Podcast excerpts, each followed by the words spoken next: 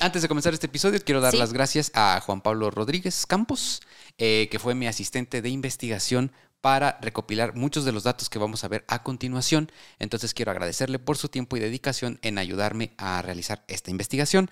Eh, él me ayudó con, pues, a leer, a, a ver muchos videos y a, a ver muchas declaraciones de muchos de los aspectos que vamos a analizar en este episodio. Entonces, Juan Pablo, muchísimas gracias. Te mando un abrazo. Colaborador de Una historia antes de dormir con la investigación para este episodio. Gracias, Juan.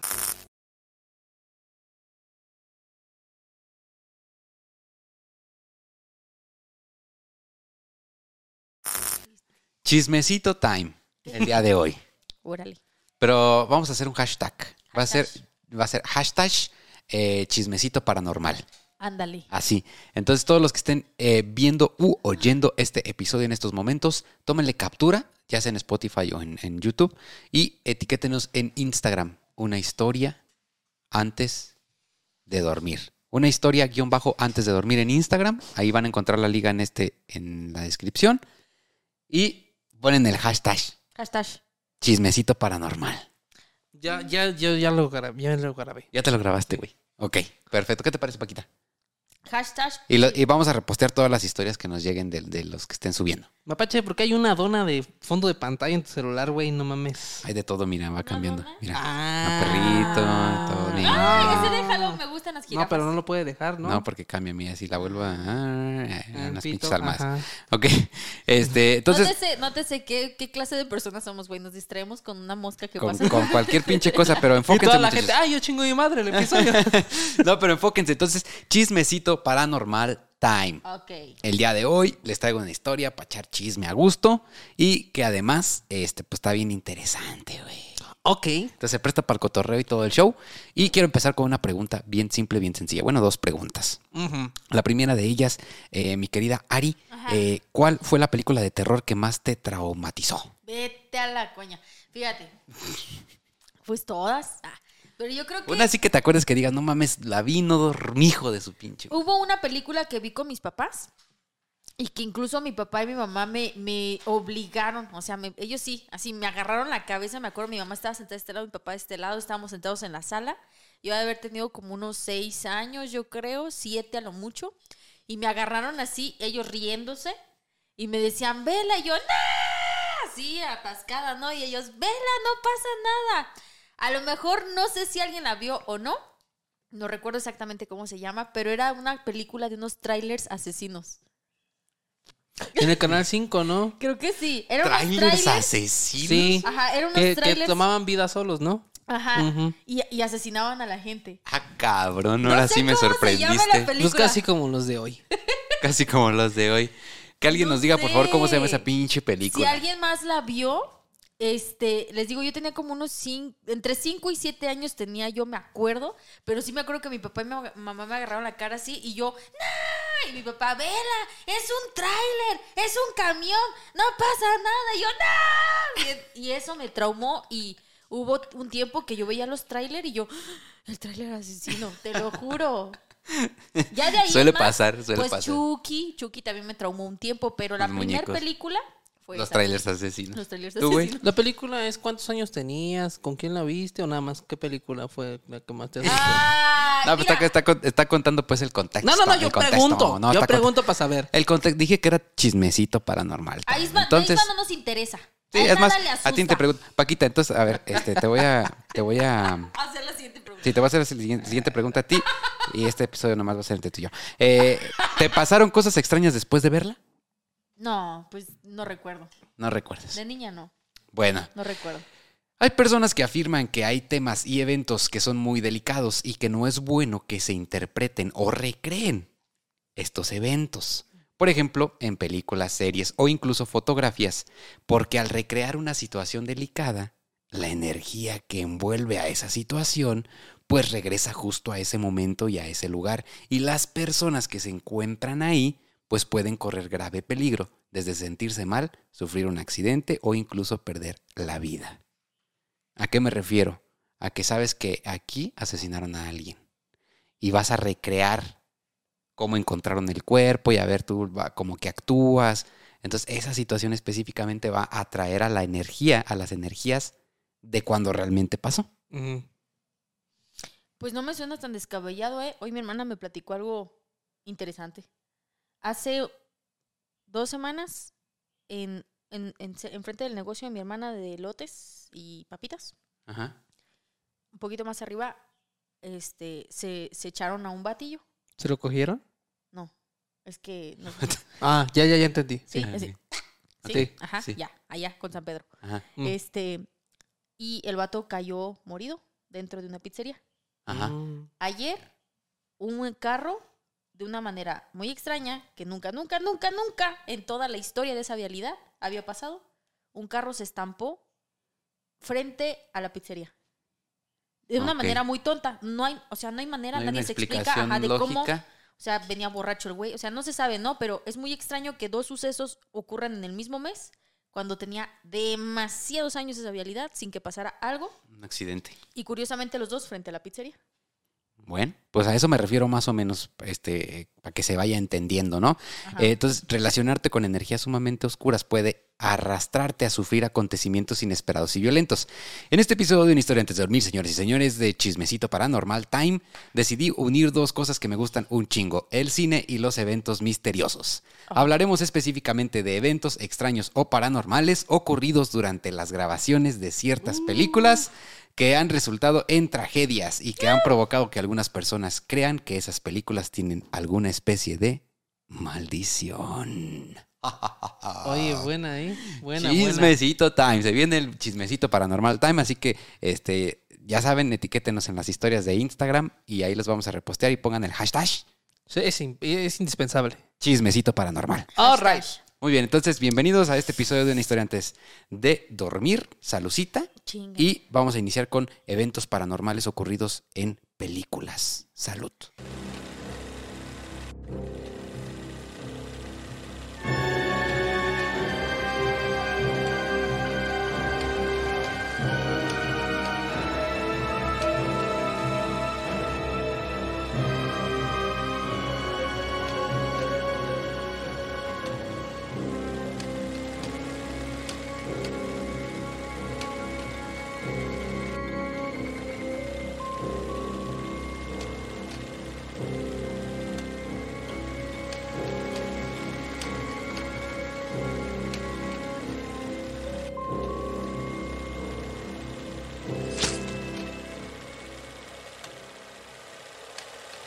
Huevo, huevo, huevo, huevo, huevo. Regresamos, señoras y señores. Entonces espero que ya tengan ahí eh, eh, listo su eh, respectiva bebida, tecito, cafecito, eh, con piquete o sin cafecito. Yo tengo Su curiosidad. changuis. Yo tengo curiosidad, ¿en qué, ¿en qué horario nos estás escuchando en este preciso momento? Ahí pónganlo, eh, con un solecito, con una lunita, porque he leído comentarios de personas que, que dicen, este, me llegó la notificación, pero, Pero lo veo al otro madres. día porque me da miedo. Pero ni madres, ajá. Ajá, y yo de, wow. Pero o chinguen sea, a su madre. no, No, pero sí. Hoy, hoy andaba de Uber. Ajá. Hoy andaba de Uber, me tocó llegar a un lugar que hacen sublimación. La señora que, que estaba ahí conoce el podcast, güey. ¿Conoce el podcast? No mames. Te lo juro por mi vida. Ya tenemos entonces eh, saludos a, esas, a esa doñita, güey. ¿No era tu y- mamá? No, no, no. es que mi mamá también Y sublima. saludos al güey del, del camión que también nos escucha. Se llamaba Virginia. Se Virginia. llama, se llama Saludos. Virginia. Saludos, Virginia. Virginia. Muy bien. Muchas gracias. Entonces vamos a iniciar, muchachos. Eh, bueno, amigos, quiero comenzar recapitulando un poco algunos accidentes realmente impactantes en el mundo del cine. Ajá. Por ejemplo, en 1993, durante la grabación de la película El Cuervo, del director Alex Proyas, Brandon Lee, hijo del famosísimo Bruce Lee, Bruce Lee. Mm. perdió la vida porque una pistola que se usaría en una escena de disparos estaba cargada con una bala real. Pero, ¿cómo pudo pasar esto? ¿Cómo pudo pasar algo así? ¿Y cómo no pudieron diferenciar entre una bala normal y una de salva? Y para esto quiero mostrarles una imagen que voy a explicarles a continuación para ilustrarnos más a toda madre este pedo. ¿Sale? Ujú. Y este, en estos momentos estamos viendo la imagen de una imagen muy descripti- eh, descriptiva de la BBC que describe exactamente una bala normal de una bala de salva. Y quiero que veamos cuál es la diferencia. En una bala normal, en la parte de arriba hay una cosa que se llama el proyectil, o que es como la bala en sí. Y debajo de esto está el cartucho con la pólvora, lo que explota. Entonces explota el cartucho y eh, esa, esa explosión, esa energía va directamente al proyectil que sale pues, disparado. En las balas de salva no hay proyectil. Nada más está el cartucho con la pólvora, explota, pero no hay ningún proyectil, por lo que pues no hay pedo. Sí. Ah, ah, ya. Yo pensé Ya. que salían las dos cosas y dije, pues mira, de putazo todavía. te- no, todavía pues de hecho llega. sí salen No. las dos, pero una al piso. Ajá, exactamente. Este es el cartucho que sale al piso Ajá. y este es el proyectil que sale disparado. Para que pueda salir como la. la- psh, Eh, así. ajá, Ándale. ya. Es correcto. Entonces ahí estamos viendo la, la diferencia entre una bala normal y una bala de salva. Ahora, la misma arma había sido usada para hacer algunas pruebas anteriormente y nunca se dieron cuenta que, es, que un proyectil se había quedado atorado Dentro de la cámara. dentro de la cámara. Ok. Entonces no se dieron cuenta y al poner la bala de salva, esta disparó el proyectil que terminó con la vida de Brandon. O sea, a ver, aquí la pregunta es: ¿quién era el dueño de la pistola?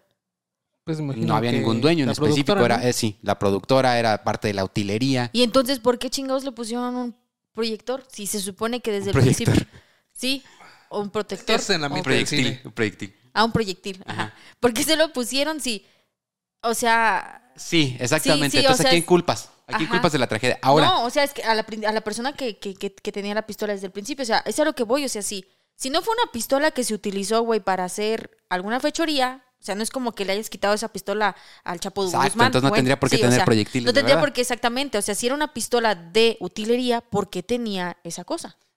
exactamente, esa es la, la pregunta, ese es el cuestionamiento. Ahora, les voy a enseñar, no sé si lo podamos ver en YouTube porque no sé si vaya a haber problema con los derechos de autor. Si no, lo van a ver. Si, si hay pedo, pues no lo van a ver. Ajá. Pero si no lo pueden ver, entonces busquen escena Brandon Lee en la, en la escena en la que muere. ¿Sale? O sea, es una escena que. Pero muere de verdad. Exactamente. Gran actuación. Entonces, Entonces, ahora la vamos a ver en este momento. ok. Caballeros. ¡No! ¡No! ¡Déjenme salir! ¡Déjenme ir de aquí! ¡Suéltenme! ¡Suéltenme! ¡Quiero salir de aquí! Así que eres él, el vengador, el asesino de asesinos. Bonito atuendo.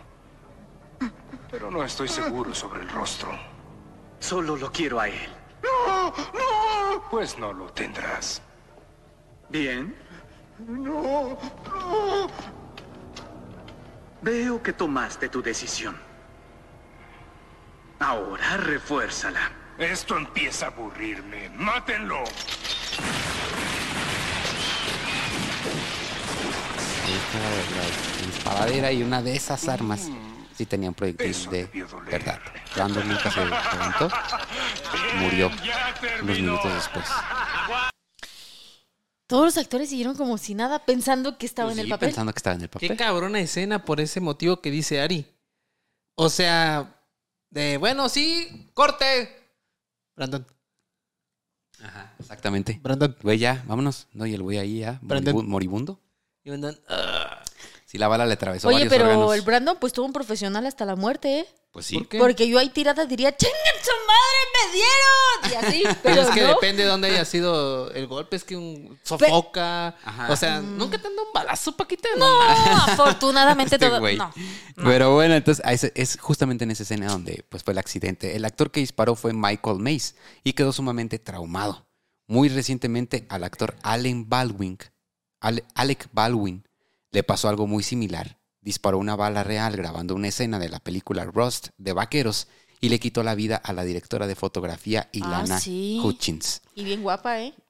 Exactamente, ¿se imaginan? O sea, como que es impactante para todos, pero también decir, güey, es que yo fui el que disparó, pero yo no sabía que tenía bala, güey, pero si hubiera sabido y, y ahora por mi culpa, güey, lo- yo lo maté. Y por ejemplo, ahí, ¿cómo actúa la justicia? ¿Lo, lo meten como asesinato imprudencial o...? Pues tienen que investigar si realmente fue un accidente o no. Pero una vez que se dictamina que realmente fue un accidente, pues no proceden, no, no pueden proceder de forma legal porque, pues, dadas las condiciones, el, el actor no, no tenía conocimiento. Entonces, en ninguno de los dos casos, ni en la muerte de Brandon Lee, ni en la muerte de esta directora de fotografía, hubo un proceso legal que condenara al que, al que disparó. Entonces, pues, pues ellos sí enfrent- obviamente sí, eh, Sí, hay un proceso. sí hay un proceso, pero no nada que, pues, que estén ahorita en la cárcel o algo así. Entonces vamos a empezar a hablar de una película que se estrenó en 2004 y causó conmociones, desmayos, vómitos, llanto y toda clase de reacciones en los millones de personas que la vieron en el cine. ¿Cuál creen que fue? Mm, Silent Hill. No, ¿Vómito? sí. Ay, cabrón, pues podría yo decir algunas zom- de zombies también, algo así. No. No, no se me ocurre cuál, güey. La pasión de Cristo. Ah, ¿Vómitos? Pues es que sí había mucha Sí. carnita viva, ¿verdad? Sí. ¿por qué sí? Yo Es no que la sí, vi. Está chida. A la gente se le, se le revolvió el estómago de ver todo, güey. Pues, Tan explícito. Vomitaba, De. Mel Gibson. exactamente. Entonces ahora ustedes pueden decir, ¿eventos paranormales y misteriosos durante la grabación de La Pasión de Cristo? Y yo les voy a decir, sí. Yeah. Así es. eh, la Pasión de Cristo de Mel Gibson. Y es que para Mel Gibson, güey, esta no era una película más sobre la Pasión de Cristo. Esta sería su obra maestra. La, pa- la verdadera pasión. Ajá. Dedicó décadas a la idea, el vestuario, el idioma, las locaciones, todo tenía que ser lo más real posible, incluyendo la violencia y la sangre. Mel tenía algo muy en claro, quería representar de la forma más real la pasión y sin duda lo logró. ¿Ya la vieron? No. Sí, yo sí. ¿Tú no, Joya. Y el actor es este narizón muy bueno que hizo el pianista. Este, ¿cómo se llama? No, no es el mismo. No. No, ahorita te voy a decir. Es un tipo de Washington llamado Jim Caviezel. Es el actor. Es el que representaba a Jesucristo. Entonces yo vi La Pirata. Entonces, es entonces yo la del puesto que tiene canciones así mezcladas de No Weekend. es lo con- que pasa en el con 5. Tribal. Lo que pasa en el 5, Lo que pasa en el cinco. Entonces, fíjense bien, el vato, el actor se llama Jim Caviezel. ¿Ok? Iniciales JC. Jesús Sí. Cristo. Y tenía 33 años. Oh. Jesús Cristo X2. Entonces, iniciales JC y 33 años. Fíjate, aquí el JC es un... No digas esa palabra, cabrón. Ah, sí. Eso, eso se ve Aquí el paranormal, está JC peor. es un maleante. Valiente, un malandro.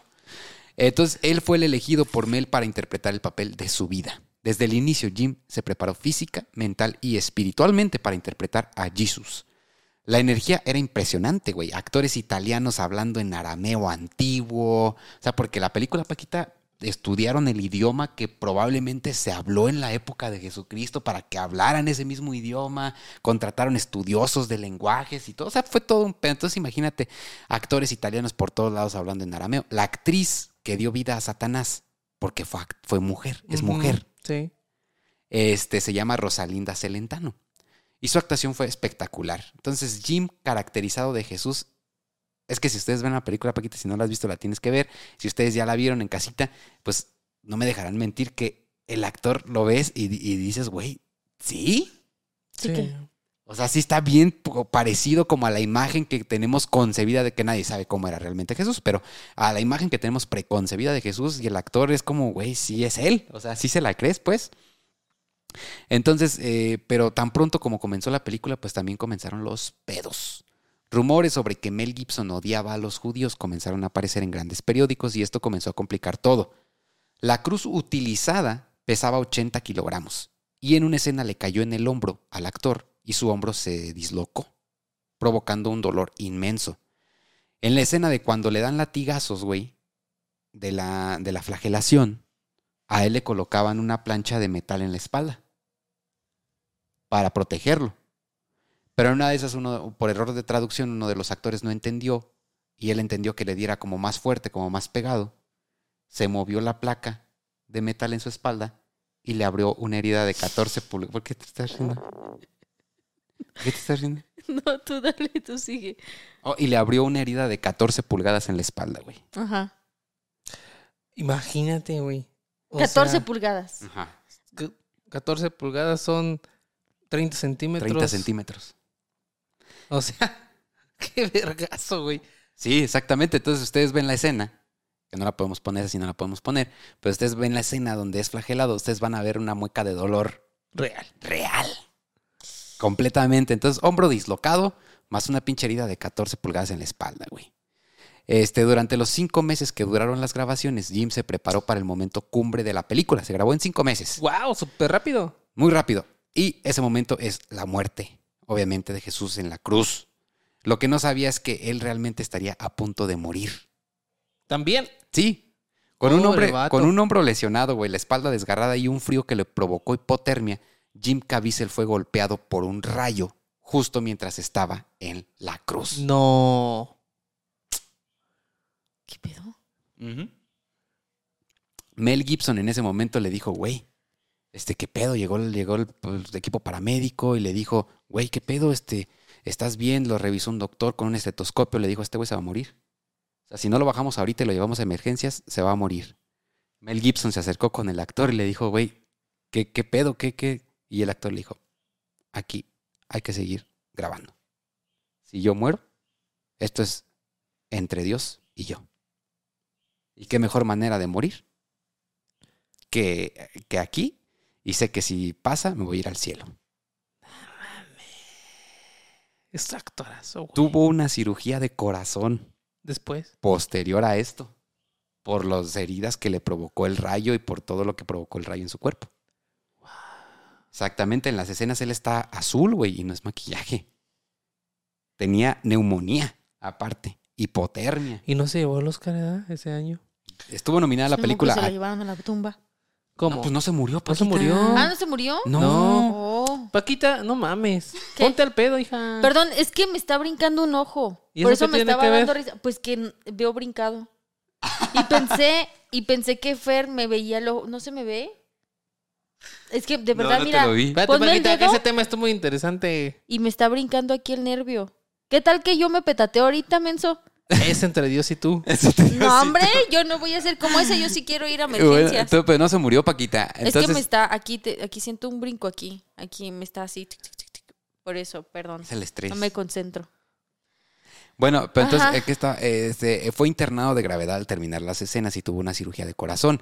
El actor dice que fue el mismo diablo quien lo provocó esos cinco meses, quien constantemente le puso piedras en el camino para que abandonara su actuación, pero él resistió. Más de la mitad del elenco se convirtió al, al cristianismo o al catolicismo después de todos estos eventos. Jim dice que fue Dios mismo quien lo eligió para hacer esa película. Es que si lo vemos, por ejemplo, en las colonias populachas o en, en Ciudad de México, donde se hace muy cabrón en Ixtapalacra, la pasión de Cristo, quien va a representar a Jesús Cristo es un güey que se prepara, o sea, ya va a ser la pasión en marzo, ¿no? Finales. Es un güey que se prepara desde junio del año anterior. Sí, sí, sí. O sea, Físicamente y todo. debe ser un vecino ejemplar, un padre ejemplar, debe cuidar ciertos aspectos de purificación, no se tiene que coger a su vieja un rato.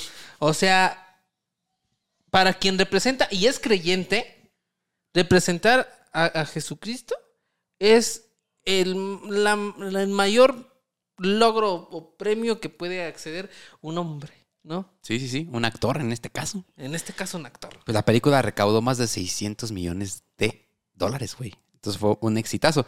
Y ya para terminar y concluir esta parte de la pasión de Cristo, quiero que veamos esta fotografía. Que él es el actor, Sí. Jim Caviezel, caracterizado de Jesús. Ahí trae el hombro dislocado. Wow. Y del otro lado está, del lado izquierdo está Mel Gibson, Así con cara de. diciéndole, güey, ¿estás bien? Estás bien Puedes, con- puedes continuar. Y él claramente le está diciendo, tranquilo, esto es entre Dios y yo. ¿Qué- qué ma- la voy a volver, voy a volver a ver la película. Está impresionante la película y además pónganle en YouTube entrevista Jim Caviezel, La Pasión de Cristo. Hay, una, hay un fragmento de una entrevista de 30 minutos que te quedas, güey, de no mames. Yo no soy católico, pero escuchar hablar a este güey con tanta pasión y con tanta, eh, como lo hace, güey, sí dices, ay cabrón, qué chingón que haya, perso- que haya, haya- haya alguien con tanta fe como él, güey. Sí, y ya de ahí, después de que vean la pasión de Cristo, se dan un brinquito a Corazón Valiente. ¿Por qué no? Ah, claro que sí. Pues bueno, muchachos, en el mundo supernatural, ¿ya te dejó de brincar el ojo? No, todavía. ¿Te quieres retirar del estudio? No, todavía. ¿Quieres que no. llamemos a emergencias? Y llame al 911 porque aquí a la casa del Fer van a durar como dos horas en llegar. Sí, no, pero ya. ¿Todo Es bien? que- sí, todo bien. Ya no es que- tomes, Paquita. ¿Eh? Es Ya que no te echaste, la, sí, te echaste la chela muy de golpe. ¿Será? Pero es que sí, de repente, mira, aquí me, me toco y se siente así. Pues un tixillo nomás. Puede ser, o quizás estés, eh, vayas a tener un derrame cerebral. en 20 Preinfarto. minutos. Ajá.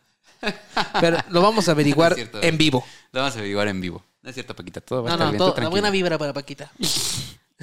Este, en el mundo sobrenatural, quizá uno de los hechos más impactantes y traumáticos es la posesión demoníaca.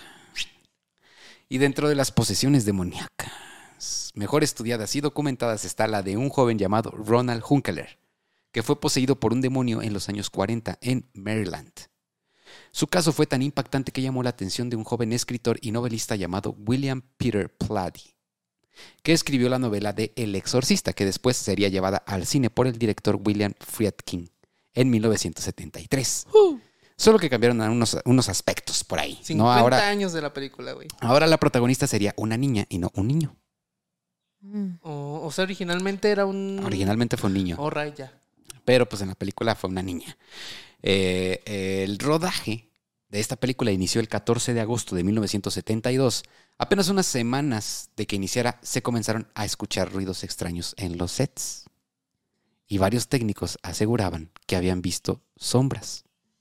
Esto obviamente alertaba a todos dentro de, de los sets de grabaciones, pero los directores Fredkin y Bletty trataban de tranquilizar a las personas asegurando que solo eran sugestiones. Ya. Sabían, Ah. sabían qué tema iban a grabar, güey. O sea, Sí. sabían y estos güeyes dijeron, no, ay, ¿qué está pasando? Escucho ruidos y, güey, estás sugestionándote porque pues sabes que estamos tratando aquí temas.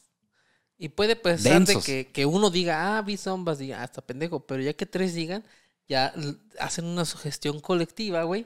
Y vale verga. Sí, entonces los directores dijeron, no, no, no pasa nada. Pero los rumores de que la película estaba maldita, pues ya habían comenzado. En tan solo unos días de que iniciara la filmación, se incendió el decorado que representaba la casa de la niña poseída. ¿Esa película sí la viste? No, tampoco. ¿No? No, es que yo no veo cine de terror. Solo desde, el- desde Tienes los que ver trailers. estas dos, tienes que ver estas dos. Desde los trailers para acá, valió chicharrón. Pero el exorcista, Yo si te hubieran obligado a verla tus jamás- papás. He visto El Exorcista. No, tiene que verla, güey. Bueno, se incendiaron los decorados del cuarto, güey, donde estaba la niña poseída y murieron tres operarios de los utileros, güey. Las llamas devoraron todo, bueno, excepto la habitación donde se representaba el exorcismo. Esa quedó, se salvó. Ah, menos mal. Este incendio hizo que se aplazara la filmación seis semanas. Unos días después, el actor Max von Sydow, quien interpretaba al padre Lancaster, eh, pidió permiso para ausentarse porque su hermano había fallecido. ¿Ok? Luego de esto, apenas unos días después, la protagonista, Linda Blair, la que hace de la niña poseída, ¿Sabes de cuántos años tenía en ese tiempo? la mm, niña? De- no, más pero o menos. mm, de- 14 años, Fíjate. pidió también unos días porque falleció su abuelo. Ah, cabrón. Asimismo, los actores Jack eh, McCorran y Basilki Miliaros no llegaron al estreno porque ambos murieron en la postproducción. No. Estamos echando cuentas, ¿no? Van cuatro, más los tres operarios. Ajá, Marcel abuelo. Ajá. Ajá. El abuelo, Siete. las dos. Ajá, ajá. Entonces, pues estos vatos murieron en la postproducción. El vigilante nocturno, el güey que, el velador, Ah, ya, ya. que se quedaba ahí en los sets. ¿Qué anda. Poli? Ajá. Ajá. Exactamente, fue hallado muerto En los sets. en los sets. ¿Qué pedo? Un técnico fue asesinado. Uno de los técnicos ahí de los camarógrafos fue asesinado. Jason Miller, otro de los protagonistas, estuvo a punto de morir, al igual que su hijo, después de estrellarse con su moto. Tuvo un accidente en una motocicleta, el, el actor con su hijo, y estuvieron a punto de morir los dos, Seguro repasó por la derecha. posiblemente. En 1987, el hijo de Mercedes McCambridge, la mujer que dio voz al demonio que poseía a Reagan. O sea, esta, nomás, esta no actuó, güey. Nomás prestó la voz. No más. Ajá, pero ella como que hacía, le hacía como Paquita. Ah, sí. Hola, Paquita. muchachos, hola, muchachos. Así. Ándale. La Paquita poder hacer el doblaje Sí, en español. ahorita va a ser el doblaje al español. Ahorita vamos a tocar ese tema del doblaje al español de esta película. Pero bueno, Mercedes McCambridge fue la voz del demonio, güey. Este, entonces, un hijo de ella estaba casado. Ok. Aquí es la parte del chismecito paranormal time, ¿ok? Ok. Entonces, un hijo de ella estaba casado. Y en una ocasión, después de la filmación de la película y que, y que su mamá diera la voz del demonio, pues este hijo mató a su esposa y a sus hijos. Y se quitó la vida. Sin ninguna razón aparente. O sea, era un vato bastante normal, sin. Familia algún- normal, güey, familia O sea, normal. tampoco estaba diagnosticado con No, esquizofrenia. nada, nada, nada. Ellen Burstyn, quien interpreta a la madre de la niña en la película, se negó a seguir filmando si no sacaban las líneas, porque ella tenía, en el guion tenía que decir, creo en el diablo. Y después, exactamente, güey, después de todas estas cosas que Dijo, estaban "Pura pasando, verga", ajá. después de todas estas cosas que estaban pasando, dijo, ni madres, yo no sigo filmando esta chingadera si no quitan eso del guion, yo no voy a decir eso. Porque aseguraba que, que, pues podría haber consecuencias. Por las Pues que dudas. ya todos estaban aculadísimos. Sí, güey, por las dudas le hicieron caso. El guion marcaba que su hija debía, eh, que, ella debía agarrar a la niña y estrellarla contra la pared. Pero, pero la niña tenía un arnés para evitar que se diera el potazo. Pues al momento de grabar el arnés se rompió y la actriz le partió la madre a la morrita. Después de todo esto, Burstyn exigió que el sacerdote Thomas Birmingham, ya real por su Uno, parte, uno real. asesor, que fue asesor de la cinta también, como que dijo, no, esto en el exorcismo no pasa, no le gana la mamada. Ajá. Entonces fue asesor, este, eh, realizara una- un auténtico exorcismo, pues. Pero el, el padre dijo, ¿saben qué? Mejor no, porque este pedo podría ponerse peor, así que nomás los voy a bendecir a todos. Y fue y hizo una bendición masiva ahí en el set. ¿Ok? El director, dispuesto a lograr lo que quería en unas escenas que eran muy importantes para él, llevó un arma y sin decir nada en la escena señalada comenzó a disparar. Tas, tas, tas, tas, Así de surprise. de surprise. La cara de pánico que logró en el actor, pues fue perfecta para su escena. Dijo, excelente. Y aquí voy con diabetes tipo 1, ¿no? Sí, güey, se acercó hasta otro actor y le, le puso un pinche cachetadón. Así, sin decirle nada, güey. Entonces, al ver su reacción, al ver su reacción, le dijo, esta es exactamente la expresión que quería. Ahora sí, a grabar. Ese Ok. vi la verga. O sea, se enloqueció, pues. Sí, como que estaba fuera de sus cabales ya este güey. En otro momento, Reagan vomitaba una sustancia verde, la niña, eh, y asquerosa sobre el padre Carras. Una escena muy, muy, muy... que todo el mundo hemos visto, güey. Eh, lo que nadie le advirtió al actor es que eh, Linda Blair, la, la niña, estaba preparada para arrojarle una mezcla de puré asqueroso y maloliente, de cosas podridas y todo, a la cara directamente. La expresión quedó registrada en el asco del actor, que fue completamente genuina. Pobres vatos. Pero ya han ganado muy bien, cabrón. Sí, güey. Entonces, durante las grabaciones se caían focos, güey. y Desaparecían cintas con escenas ya grabadas. O sea, ya grababan y dice, puta, tengo que darle otra cachetada a este güey. El demonio. No, esa no me gustó. Esa no me gustó.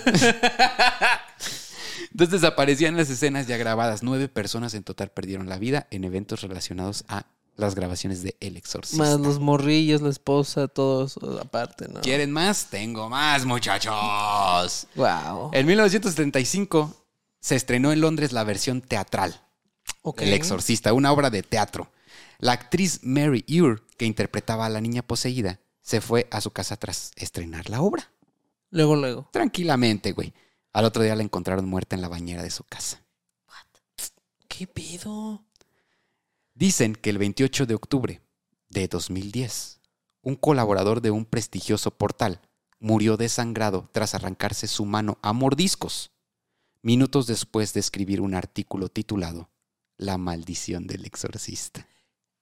¿Y si salió publicado o no? Sí, sí, pues publicaron la- el artículo y después publicaron la noticia. Y se mordió la mano. Se arrancó la mano a A mordidas. ¿Qué pedo? O sea, es que cuando te preguntas qué onda, güey, con la raza. O sea, sí, sí habrá algo. O sea, por ejemplo, haciendo cuentas, la película se estrenó en el 73. Correcto, Este año cumple 50 años. correcto. ¿Habrá el valiente que diga, lo vamos a pasar en el cine otra vez? Para celebrar los 50 O años. sea, claro, ¿Quién va a ir, güey? un chingo de gente, estoy seguro. O sea, güey, ya me pones a pensar si en verla o no. Entonces, fíjense, eh, cuando el exorcista comenzó a ser exhibida, muchos espectadores se desmayaban, vomitaban y sufrían crisis de pánico. Una mujer demandó al estudio porque aseguró que salió de la proyección tan aterrorizada que perdió el equilibrio y se rompió la mandíbula. Pero pues hija de su puta madre, güey. O sea, ¿para qué va a haber películas de terror, güey? Si te vas a espantar, ¿no? Pues sí, ¿a qué vas? Pero cosas así pasaban, güey. Ahora, ahí, ahí vamos con otra parte del chismecito paranormal. No Time. Este, ¿conocen a Lalo Garza? Sí, sí, sí, el que dobla voz, ¿no? El que le hace. ¡Oh, eh, Ahí, Green! la estamos Ah, viendo en este sí. momento, la estamos viendo una fotografía del actor de doblaje, Lalo Garza. Exactamente. Es el que da, eh, bueno, es dentro de sus papeles más importantes y por los que más es reconocido, pues es por prestar la voz a personajes del anime de Dragon Ball Z. Sí, Es la voz de Krillin. sí, sí, sí. Bueno, fíjense bien lo que le pasó a este vato, ¿eh? A ver. Este chismecito está bien cabrón. Lalo Garza le da la voz a Josh en Josh y Drake. Ajá, al Eh, gorrito. ajá, Krillin en Dragon Ball y fue director de el redoblaje de Él la película del Exorcista. Él fue el, en el año- director. en- eh, sí, el director, en el año 2000. Wow, wow, wow. Lo que pasó es que en el año 2000 reestrenaron la película ahora con escenas nunca vistas. Dentro de esas escenas está la escena donde la morra se baja las escaleras como una pinche araña Ah, sí, sí, sí, clásica. y escupe sangre. Esa originalmente en la película del 73 no está. Por, por lo que les dije que muchas cintas se perdieron y todo esto. Pero después como que encontraron ahí otras grabaciones y la reeditaron. Entonces necesitaban un redoblaje. Y contrataron a Lalo Garza para ser el director de el redoblaje de la versión extendida del Exorcista en el año 2001. Ok, ok. Ajá. ¿Y luego? Entonces ahí va el chismecito time. Porque este güey dice que chingo de cosas le pasaron mientras era el director de redoblaje de la película. Para empezar, Lalo estaba revisando el material en su casa. La compañía les manda un, en ese entonces todavía era VHS, Ok. Que les mandan a los directores para que estos vean la película y sepan cómo dirigirla. Cuando de repente se fue la luz. Cosa extraña porque en el departamento ellos tenían una planta eléctrica precisamente para que cuando se fuera la luz entrara la planta y no hubiera problema. Pero mientras él estaba viendo algunas escenas de la película, se fue la luz. Y justamente la última escena que Lalo estaba viendo en la cinta, en la VHS, antes de irse a la luz, fue cuando la niña estaba bajando las escaleras, torcida. Tienes que ver esa escena, Paquita. No. Sí. El apagón duró cinco minutos, güey. Pero cuando regresó la luz, se prendió la tele y la videocasetera justo en la escena donde la niña volvía, bajaba las escaleras, pues. Wow. O sea, se quedó ahí, pero normalmente sabes que la, la tele pues se apaga, pero regresa la luz y la tienes que prender otra vez. Sí. Y más en esos tiempos. Y más la videocasetera. Y más en esos Pero tiempos. prendieron las dos cosas en la misma escena. Entonces aquí este güey dijo, oh, chet. ¿Qué pedo? Algo aquí raro, güey.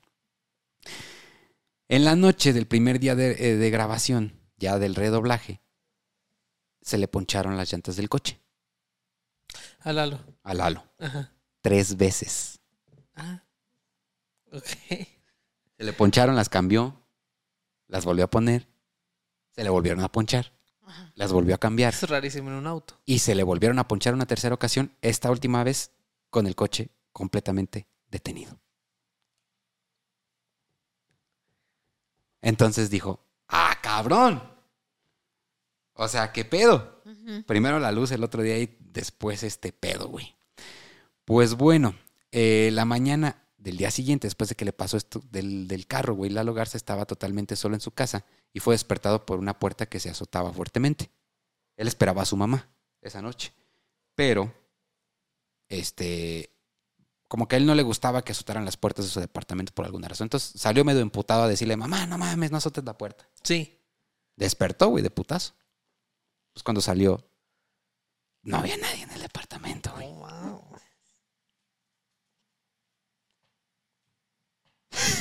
¿Qué? Paquita como que está posesa, güey, con su ojo, güey. Ni nos está poniendo atención, güey. en ese Sí, pinche- pero yo sí estoy bien metido, ¿eh? Sí, sí te Perdón, creo. es sí que te sí creo. me está brincando mucho el ojo, perdónenme, de verdad. Es que sí me, me está brincando y me duele. Ajá. No te preocupes ahorita, este, ya vamos a acabar. Este, entonces, pues este güey se despertó, güey, por el ruido de la puerta. Salió, no había nadie en el departamento, güey. Oye, qué mamada que cuando empezó el capítulo me sentía bien y ahora me está brincando el ojo y me duele. Oye, sí. ¿No será porque estamos hablando del exorcista? Te lo juro que me brinca el ojo. De verdad, Peter, Peter, ¿tú cómo estás? No te lo estés agarrando y agarre, Es porque que- además te lo estés agarrando. veo la imagen así. Ya. Por eso es que ni siquiera ¿Será les pongo eso? bien atención porque en serio de verdad veo la imagen así, así. Por eso, por eso me reí porque no, ya no digas esas mamadas. quedaba- No, no, ya. cállese. Ya cállense, por favor. ¡Cállese! Espérate. Es que- ¡Que no me- se calle! Espérate, es que por eso me reí hace rato, se quiero porque no porque me estuviera riendo de lo que sucedió, sino porque como Fer se me quedó viendo, dije, "Verga, Y al ya me vio el episodio ojo." dije que se podían sentir mal las personas. Yo sí lo advertí. Dije, ya me vio el ojo, dije, me está viendo que el ojo me está temblando y por eso me dio risa porque dije, No, Fer no me ve el ojo temblando. No, no te lo vi. Entonces yo, pero yo siento mi ojo así. Ya así. acaba este pinche episodio, güey. Ya acabó. Ya voy a acabar, güey. No, no te vaya a pasar algo más, güey. Este, este, por lo que, este, pues no, no fue el viento, güey, no fue nada. Nunca puedo explicar qué pasó. Al grabar se escuchaba un ruido en la grabación, como un, tss, un ruido como de interferencia. Como por- ahorita. Por más que repetían la escena ¿Sí lo y oyen, las no? tomas, ¿No lo oyen? Sí, sí. Yo pensé que lo habían oído ya desde hace rato, lo estoy oyendo yo. yo también. Pero. ¿Qué es, Peter? Ah, pinche Peter. Porque Peter es el exorcista. Ay, cabrón. Pues bueno, pues más- por más que repetían las escenas y las Ajá. escenas, güey, se seguía escuchando un ruido como de interferencia. ¿Sale? Este, el, pues la empresa donde se realizaba, este, es eh, donde estaban grabando, güey, también se fue la luz. Y cuando pudieron salir, este, la, la puerta estaba como trabada, güey. No, como que se quedaron atrapados mientras estaban grabando y no podían salir. Un pedo así extraño cuenta él, güey, directamente. En el último día de grabación, la máquina que grababa se trabó. Y no se destrababa, la pinche pantalla estaba completamente friseada, güey. Entonces tuvieron que cambiar de máquina cambiaron de computadora, cambiaron de pantalla, pero cuando justamente la pantalla eh, quedó trabada y volvió la imagen, se quedó justamente, güey, en una... En una parte, güey. En una película. parte de la película. Sí. Ok, ok. Ajá. Con esto nos vamos a despedir A ver. para este... Pues a ver qué chingados está pasando, ¿no? Ajá. Pero nos vamos a despedir con esta imagen. Recuerden seguirnos en todos lados como la historia antes de dormir. Déjenos sus comentarios. Y pues si son valientes, pues vean la película del exorcista ahorita que acaben de escuchar este episodio. Pero ya saben todo lo relacionado. Yo creo que va a haber más volúmenes también de esto porque hay muchas películas. Por ejemplo, el Pol- Poltergeist, por ejemplo, la de la profecía. El mago de Oz.